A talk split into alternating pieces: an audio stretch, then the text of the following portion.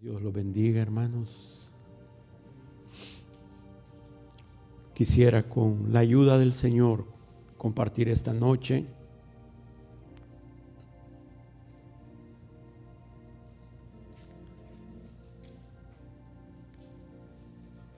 algo que ya hemos visto anteriormente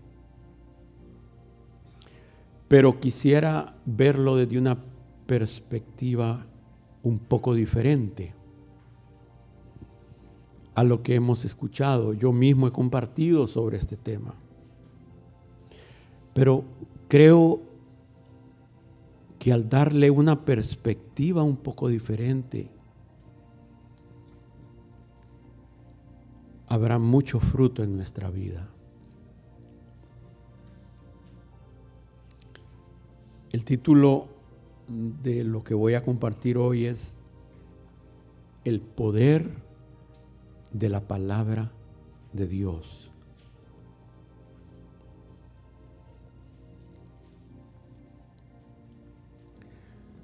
Hay dos palabras principales que se utilizan en el griego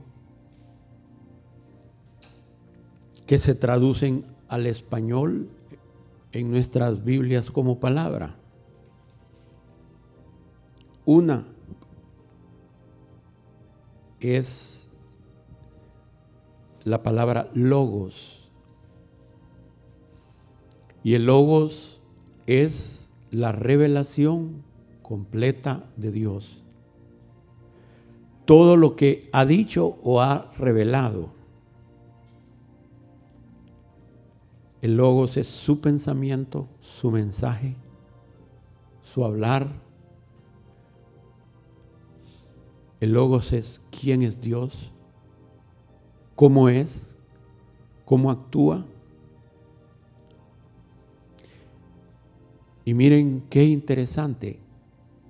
Básicamente hay dos cosas en la escritura a las cuales se les llama el logos de Dios. Una es al verbo de Dios, al Hijo de Dios, a nuestro Señor Jesucristo. A Él se le llama el logos de Dios.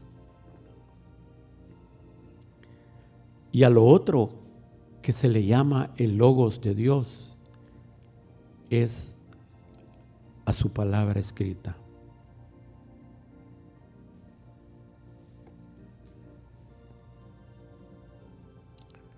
Por el otro lado tenemos la palabra griega rema. El rema es una palabra específica que es hablada, expresada ya sea de palabra o escrita. Es una palabra que Dios nos habla para un tiempo en el cual necesitamos dirección o hemos estado orando por algo específicamente. Y es la respuesta de Dios para nuestra necesidad. Normalmente el rema de Dios viene del logos de Dios. De repente, y recuerdo la primera, la primera vez que el Señor me habló, hermanos, hace un montón de años. y estaba leyendo, yo la que tenía era una versión Dios habla hoy. Y esa es la que yo estaba leyendo. Y estaba leyendo en Jeremías. Y empecé a leer unos versículos y de repente, hermanos, la palabra saltó que estaba leyendo, impregnó mi espíritu. Yo sabía que Dios me había hablado. No vino la presencia de Dios, pero yo sabía que Dios me había hablado. Y casi 40 años, 30 y pico de años. Y hasta el día de hoy esa palabra es una luz en mi vida. Nunca me ha vuelto a hablar de esa misma manera. El Señor te puede hablar de diferentes maneras. De repente estás leyendo y la presencia de Dios cae en, una, en unos versículos y tú sabes, hermano, que Dios te está hablando. Y esa es la respuesta para tu necesidad. Y ese es el rema que tú necesitas.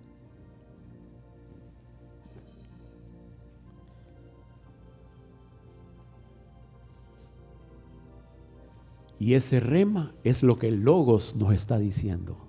Recordemos que el Señor es el Logos de Dios.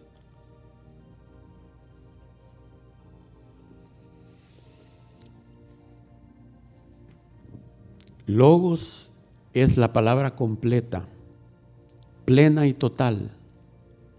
Es lo que Dios ha tenido a bien revelarnos a nosotros. ¿Sí? Dice que las cosas secretas le pertenecen a Él, pero las reveladas son para nosotros y para nuestros hijos, dice.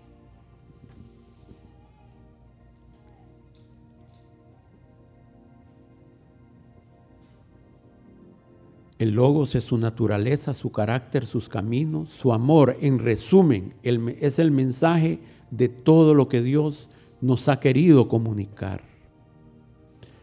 El rema es una comunicación específica que brota de ese todo.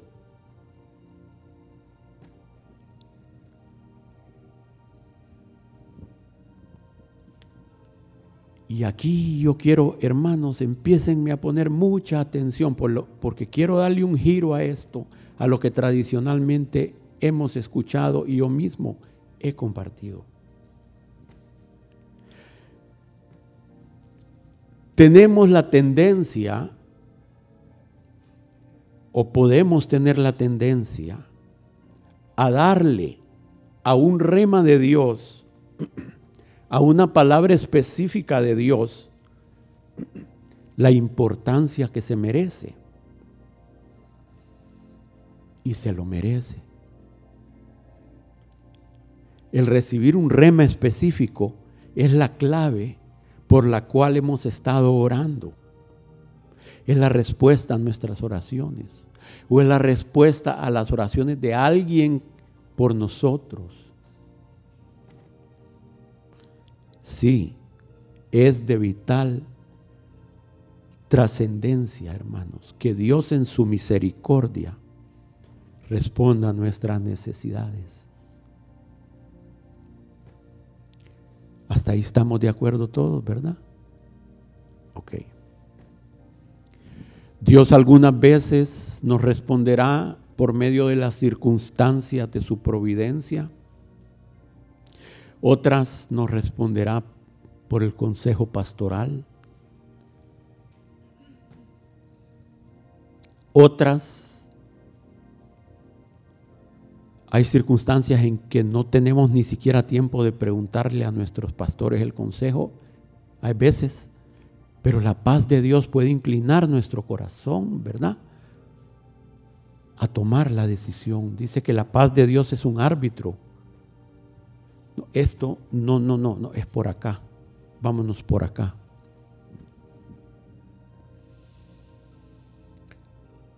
Y otras será el rema de Dios. Dios tiene muchas formas como dirigirnos para alumbrar nuestro camino. Está muy bien.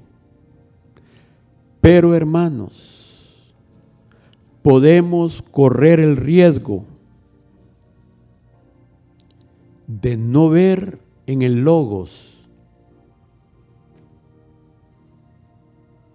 el poder que Dios ha depositado en él.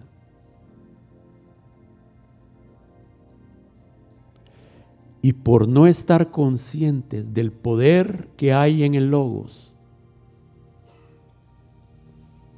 podríamos no echar mano de otra de las herramientas por no estar conscientes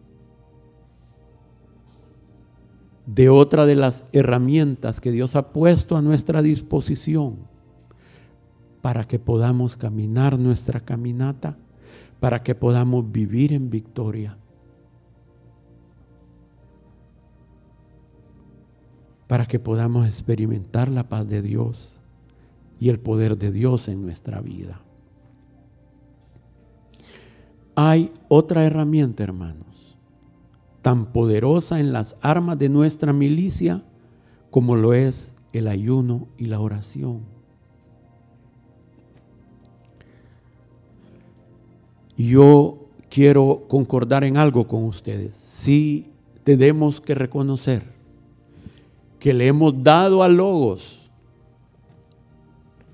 a Logos, la importancia, cierta importancia en el sentido que como iglesia e individualmente hacemos mucho esfuerzo, muchas horas, aún recursos económicos invierte la iglesia y cada uno de manera individual, por ejemplo, en la memorización bíblica, en la memorización de la palabra de Dios, en la memorización de logos. Y le doy gracias a Dios que también estamos en una iglesia donde constantemente nuestros líderes y pastores nos están animando a leer por lo menos una vez al año la escritura, el logos de Dios.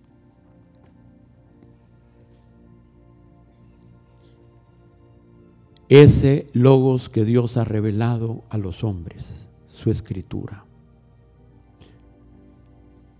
Y esto es excelente, hermanos. Es indispensable para que en algún momento Dios pueda darnos una palabra, un rema.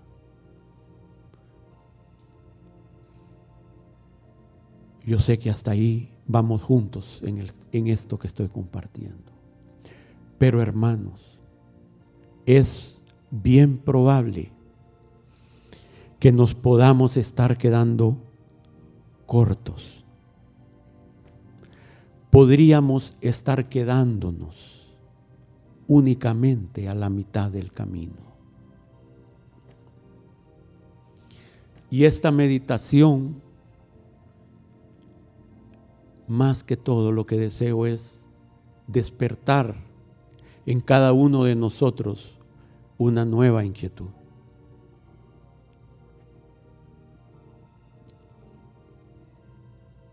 La responsabilidad es de cada uno de buscar del Señor y buscar del Señor respuestas y que esas respuestas sean confirmadas por nuestro liderazgo.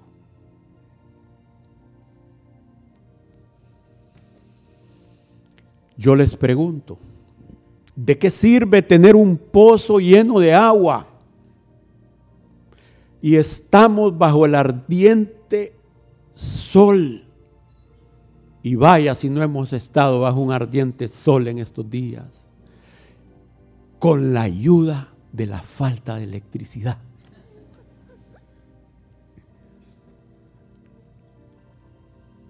O sea que me entienden cuando les digo un ardiente sol.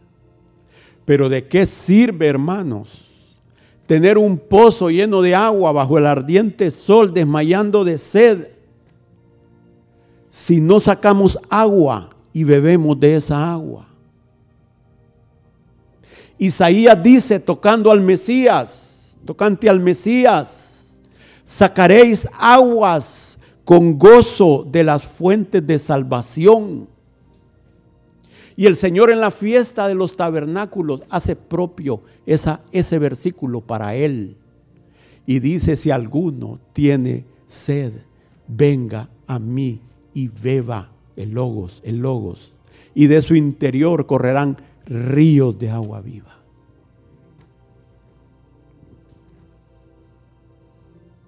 Pero ¿de qué sirve tener ese pozo? ¿De qué sirve, jóvenes, que estén llenando su corazón de la palabra de Dios si la dejan reposando y estancada en su corazón. Eso no va a saciar las necesidades de nadie. Hermanos, quiero decirles, tenemos la provisión y muchas veces no echamos mano de ella.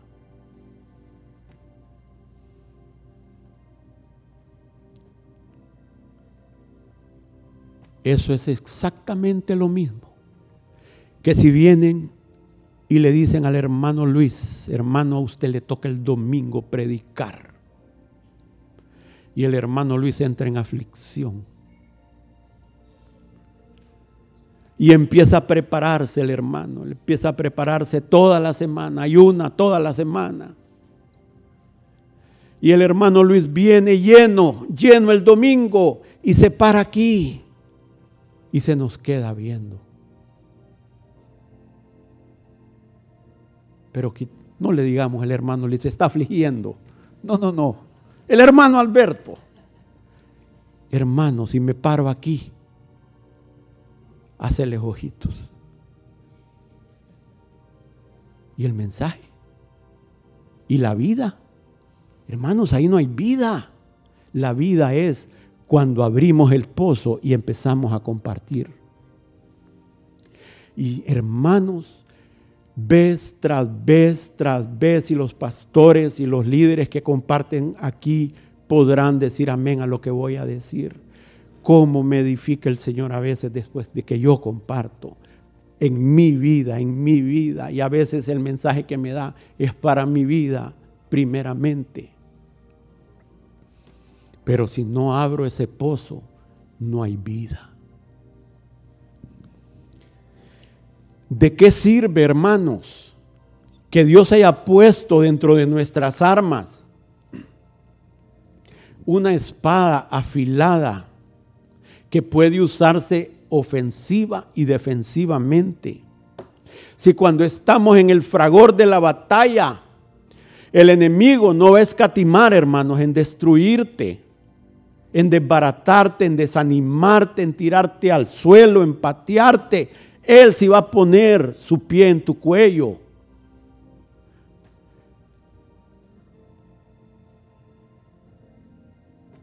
Él va a usar todas sus artimañas. ¿De qué sirve que Dios nos haya dado una espada afilada si la dejamos metida en la vaina?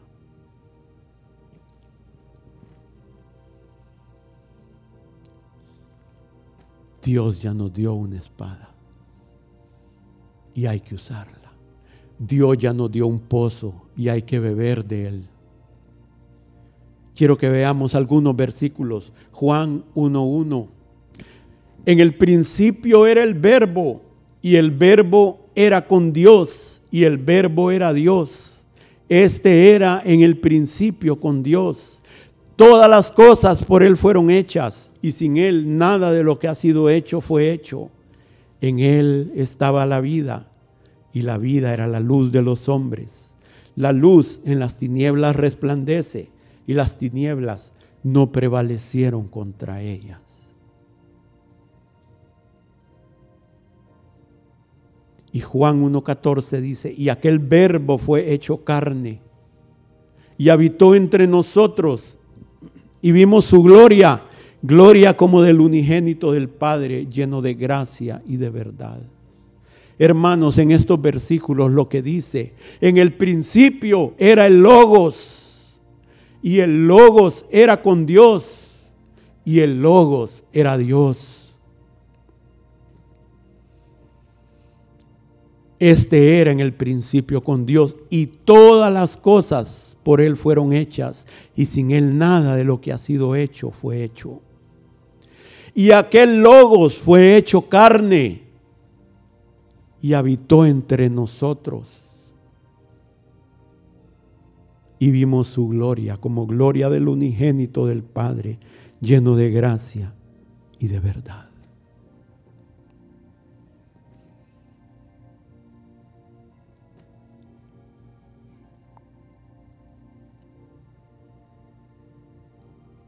Quiero que veamos otra escritura, otra escritura. Y aquí se empieza a poner buena la cosa. Cuidadito, se me duerme porque sacamos la espada. Hebreos 4:12. Porque la palabra de Dios es viva y eficaz y más cortante que toda espada de dos filos y penetra hasta partir el alma y el espíritu y las coyunturas y los tuétanos y discierne los pensamientos y las intenciones del corazón. Y no hay cosa creada que no sea manifiesta en su presencia. Antes bien, en toda, antes bien, todas las cosas están desnudas y abiertas a los ojos de aquel a quien tenemos que dar cuenta.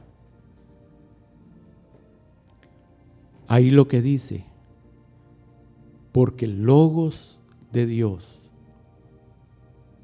es vivo y eficaz. Sí está hablando del Señor Jesús, pero también está hablando del logos de Dios. Este libro, hermanos, es sobrenatural.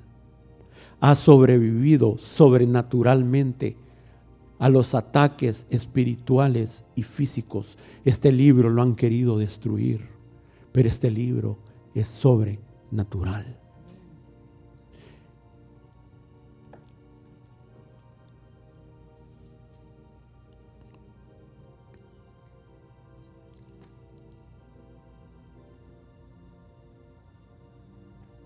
Por ese logos el universo fue creado. Por ese logos el universo se sostiene. Por ese logos está reservado para el fuego.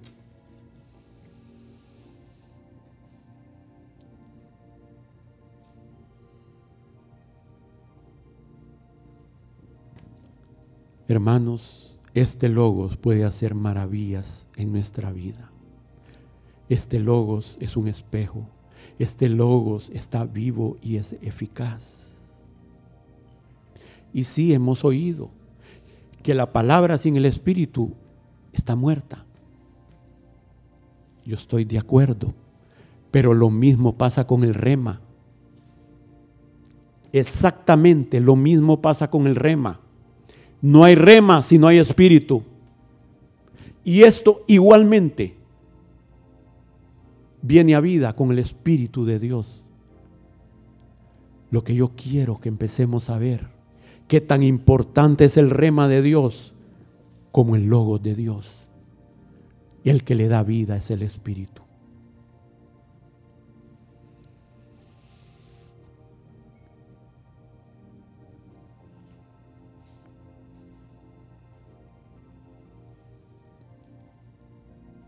En lo que yo les quiero decir, que tal vez hemos menospreciado el logo de Dios, no es en que no le estamos dedicando el tiempo, esfuerzo, y el Señor lo sabe, hermanos, sino en que no estamos utilizando todo el potencial que Dios nos ha dado en su palabra.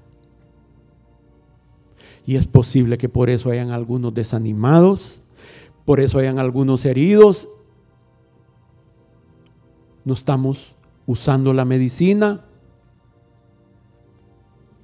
sedientos, no estamos sacando el agua del pozo, estamos siendo desbaratados por el enemigo porque no estamos usando el logo de Dios que es vivo y eficaz y más cortante que toda espada de doble filo. Aquí está lo que Dios ha hecho por nosotros, hermanos. Yo sé que aquí hay advertencias. Yo sé que aquí se nos muestra dónde no andar y dónde andar. Pero aquí está lo que el Señor hizo por nosotros. Aquí hay cosas que cualquier cristiano que esté andando dentro del camino del Señor, queriendo agradar al Señor, puede tomar de la palabra y decir, Señor, te doy gracias por esto y esto que hiciste en mi vida.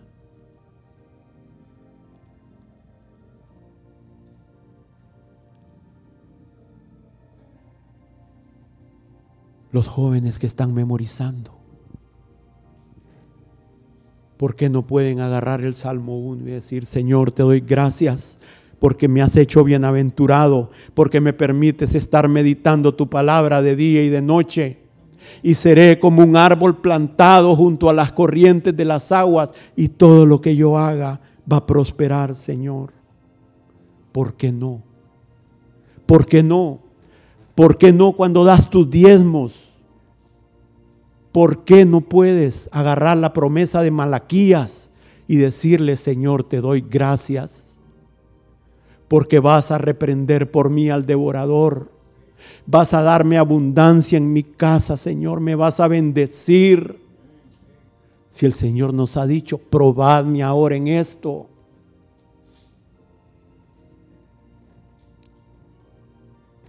Oh hermanos, si hay una y otra promesa, una y otra bendición. Yo no estoy hablando de alguien que ande en pecado, entiendan hermanos. Yo no estoy hablando que anden en un camino de rebeldía. Estoy hablando de los que, a pesar de lo que somos, queremos agradar al Señor.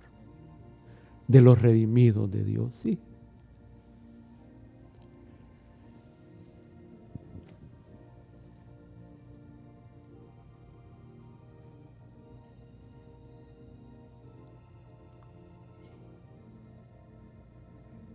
Ni el rema ni el logo, sin el espíritu no hay vida. Lo mismo que es aplicable al rema es aplicable a logos. Lo mismo, lo mismo. El mismo Dios es el que da la vida a su palabra, hermanos. Es una operación conjunta entre la palabra y el Espíritu de Dios.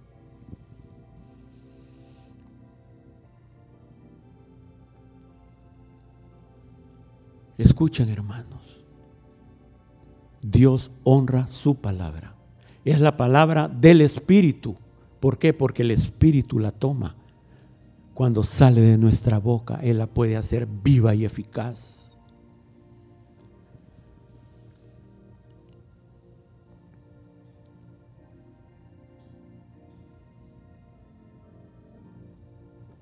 Cuando el Señor fue tentado por el enemigo en el desierto, Dios le acababa de decir, este es mi Hijo amado en quien tengo complacencia, ¿verdad? El Espíritu lo lleva al desierto y viene el enemigo a hacerlo dudar de quién era. Si eres hijo de Dios, di esto y esto, porque escrito está, le dice.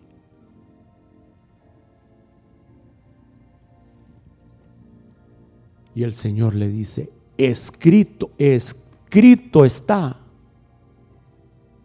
no solo de pan vivirá el hombre, sino de toda palabra que sale de la boca de Dios. Hermanos, a la segunda tentación el Señor también le dice, escrito está. No tentarás al Señor tu Dios. La tercera tentación, escrito está, al Señor tu Dios adorarás.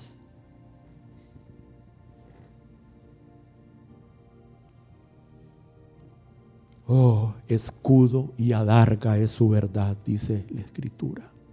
Yo tuve una experiencia tremenda hace años, hermanos, y ahorita como que el Señor me está uniendo esa experiencia que tuve hace años. Y esa noche, hermano, yo había estado como dos semanas, bueno, tenía años de estar orando por eso, pero la cosa había llegado a su situación más intensa. Y pasé como dos semanas, me acuerdo, dos o tres semanas, yo estaba solo en la esperanza y una angustia y orando en lenguas, orando en lenguas, desde que me levantaba hasta que me acostaba. Y fíjense que tuve una experiencia durante ese tiempo. Yo abría así y el Salmo 91 y cuando yo abrí el Salmo 91, sentía la presencia de Dios. Era increíble cómo me impregnaba la presencia de Dios del Salmo 91. Y día tras día, día tras día, día tras día. y era como que estaba comiendo el Salmo 91. Y me acuerdo que me vine de viaje y hice algo que Dios me dijo que hiciera. O sea, tenía la aprobación de Dios. Y llegué a mí, ahí donde yo vivía. Hermanos, y esa noche, en la noche empecé a orar. Hermanos, y esa noche vinieron sobre mí, pero eran huestes de demonios sobre mi vida, así, una presencia horrible. Y en ese momento, hermanos, en ese momento, esos 15 días que yo había estado comiendo el Salmo 91 vinieron a mi boca, hermanos, con un poder. Y ahí me di cuenta, en medio de eso, empecé a citar el Salmo 91 y hermanos, y era como que los demonios iban, las fuerzas iban haciendo a un lado. Y me acuerdo claramente que yo me quedé sorprendido porque la, la palabra que, una de las palabras que salieron de mi boca que a mí más me sorprendió es esa que dice el Salmo, diré yo a Jehová, esperanza mía y castillo mío, mi Dios en quien confiaré. Y ahí me di cuenta que tenía que empezarle a decir a Dios quién era Él para mí.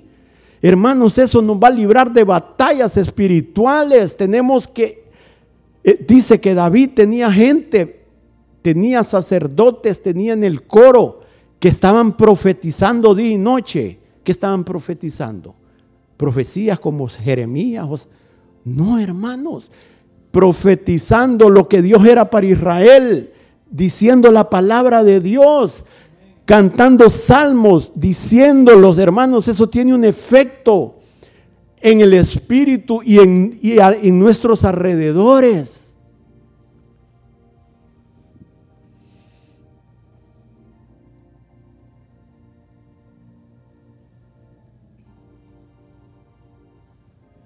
Cuando decimos que algo tiene autoridad, ¿qué queremos decir?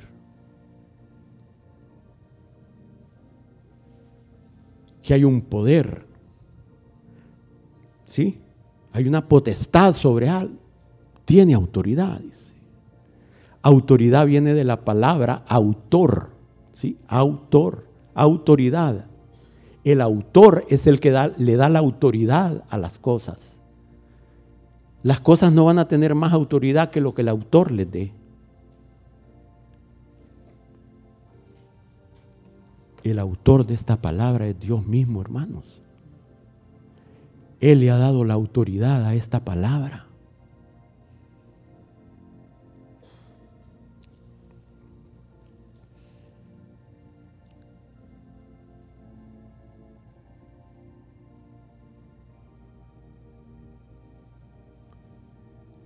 Tanta autoridad le ha dado a su palabra que el nacimiento, la vida, la muerte, la resurrección del Señor no fueron para fueron para cumplir la ley, para cumplir su palabra.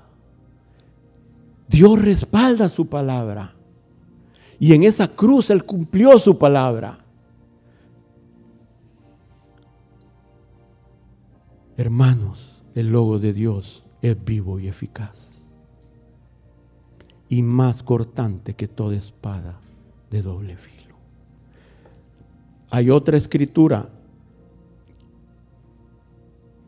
que no usan el logo, sino que usan en esta, Efesios 6, 17.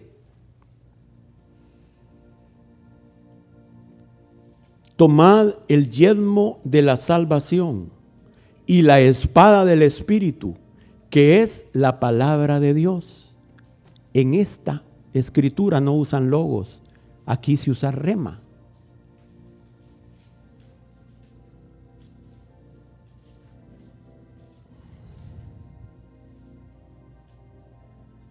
Necesitamos tanto el logos como el rema de Dios, hermanos. Yo quiero despertarlos ante esto.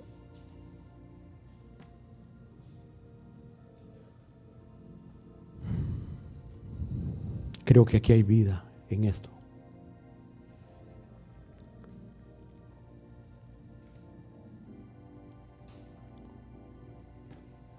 Vamos a segunda de Pedro 1.3. Miren este versículo, qué precioso hermanos. Dice, como todas las cosas que pertenecen a la vida y a la piedad nos han sido dadas por su divino poder, mediante el conocimiento de aquel que nos llamó por su gloria y excelencia por medio de las cuales nos ha dado preciosas y grandísimas promesas, para que por ellas llegaseis a ser participantes de la naturaleza divina.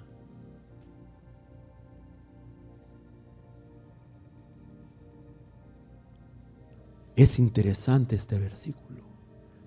Dice que Dios nos ha dado las cosas que pertenecen a la vida y a la piedad que nos ha dado su divino poder, por su divino poder.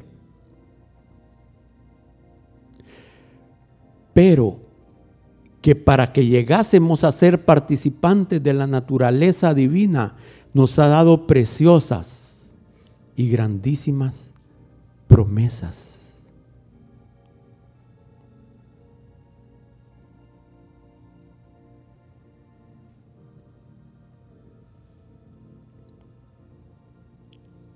¿Será que el proveedor ha puesto la provisión en las promesas?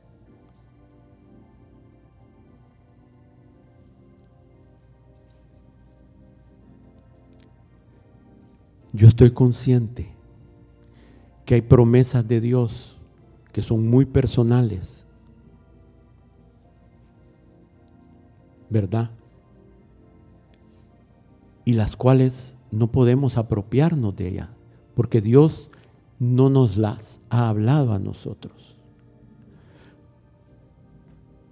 Pero hay muchas promesas, muchas promesas que son para todo aquel que recibe al Señor como Salvador.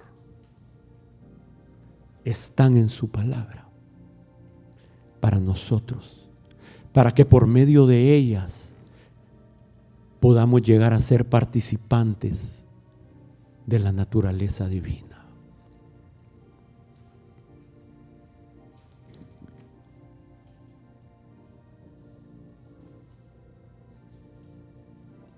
Yo te pregunto, hermano, ¿cuántas veces has leído la Biblia? Y te hago esta, este reto, esta, te pongo esta inquietud.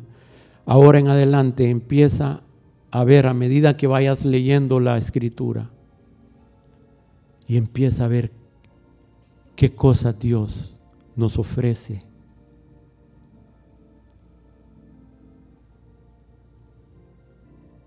Qué Dios, cosas Dios le ofrece a los redimidos. Porque no las apuntas. Porque no le agradeces a Dios por esas cosas. aunque no las tengas.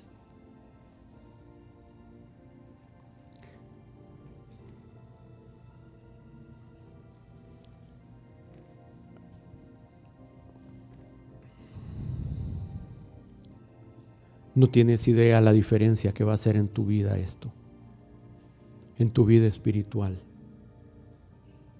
en tu ánimo. te va a dar una nueva esperanza. Vas a caminar con un nuevo, nueva expectativa en tu vida.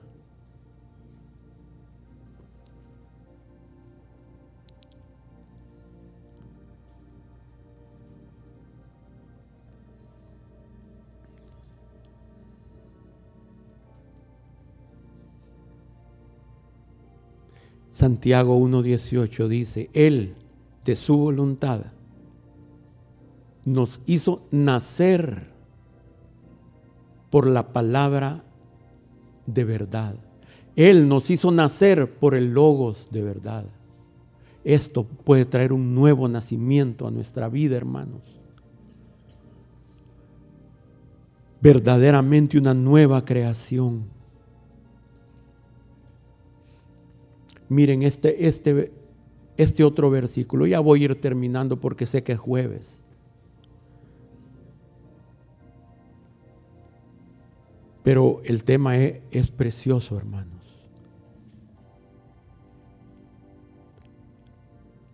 Primera de Pedro 1.23. Él, no, primera de Pedro 1, sí, siendo renacidos, fíjense bien, no de simiente corruptible, sino de incorruptible, por la palabra de Dios que vive y permanece para siempre. Fíjense bien, sino, dice, siendo renacidos, no de simiente corruptible, sino incorruptible, por el logos de Dios que vive y permanece para siempre. Porque toda carne es como hierba y toda la gloria del hombre como la flor de la hierba. La hierba se seca y la flor se cae, mas el rema del Señor permanece para siempre. Y este es el rema que por el Evangelio os ha sido anunciado. el logos de Dios que vive y permanece para siempre y el rema de Dios. Necesitamos ambas cosas, hermano.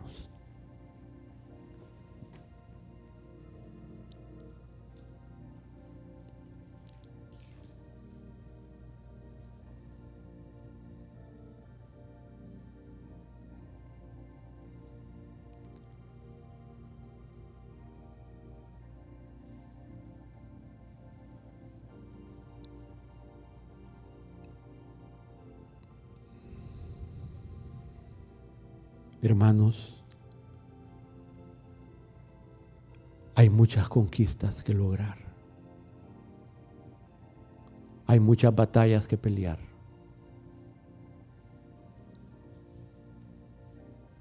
Estamos en el fragor de una guerra espiritual.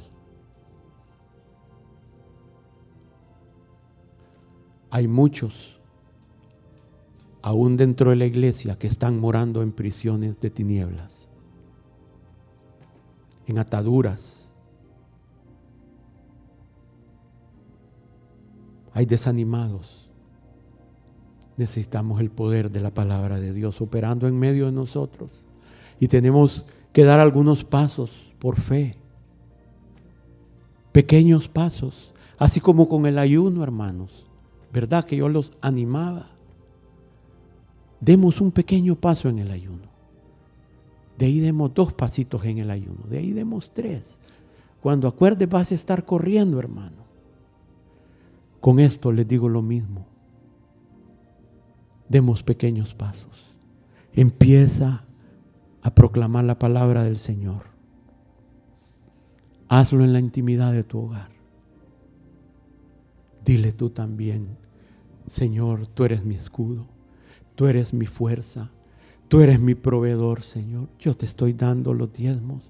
Yo sé que no es mucho, pero me vas a bendecir. Agradecele al Señor, porque Él dice que Él nos va a bendecir.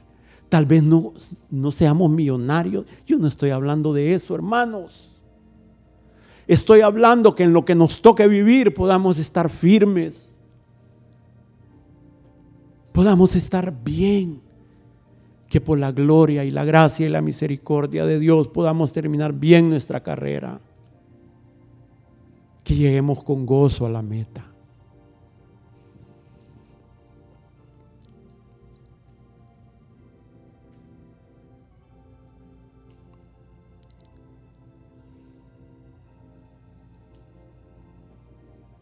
Pónganse de pie.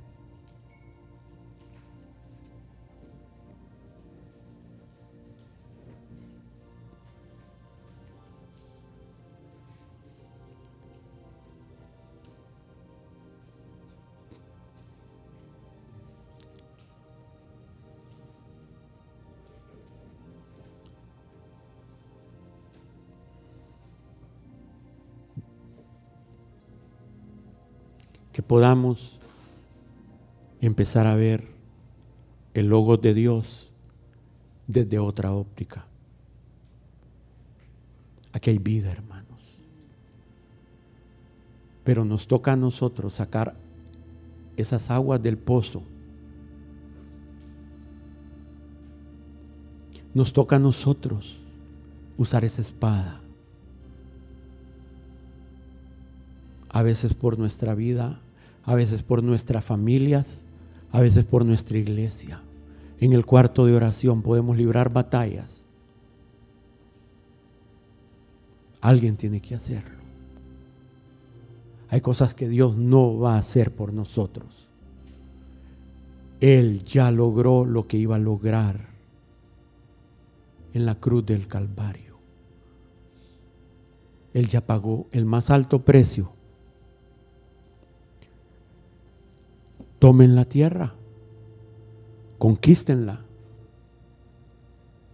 Y que se, Josué se paró ahí en el borde y se quedó ahí. No, hermanos.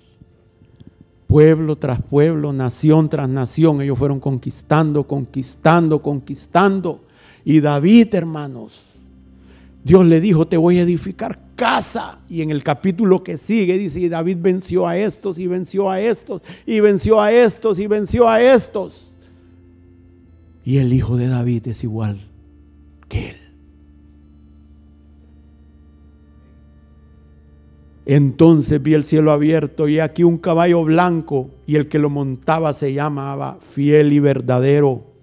Y con justicia juzga y pelea. Sus ojos eran como llamas de fuego y había en su cabeza muchas diademas y tenía un nombre escrito que ninguno conocía sino él mismo. Estaba vestido de una ropa teñida en sangre y su nombre era el Logos de Dios. Un varón de guerra, nuestro rey, nuestro capitán.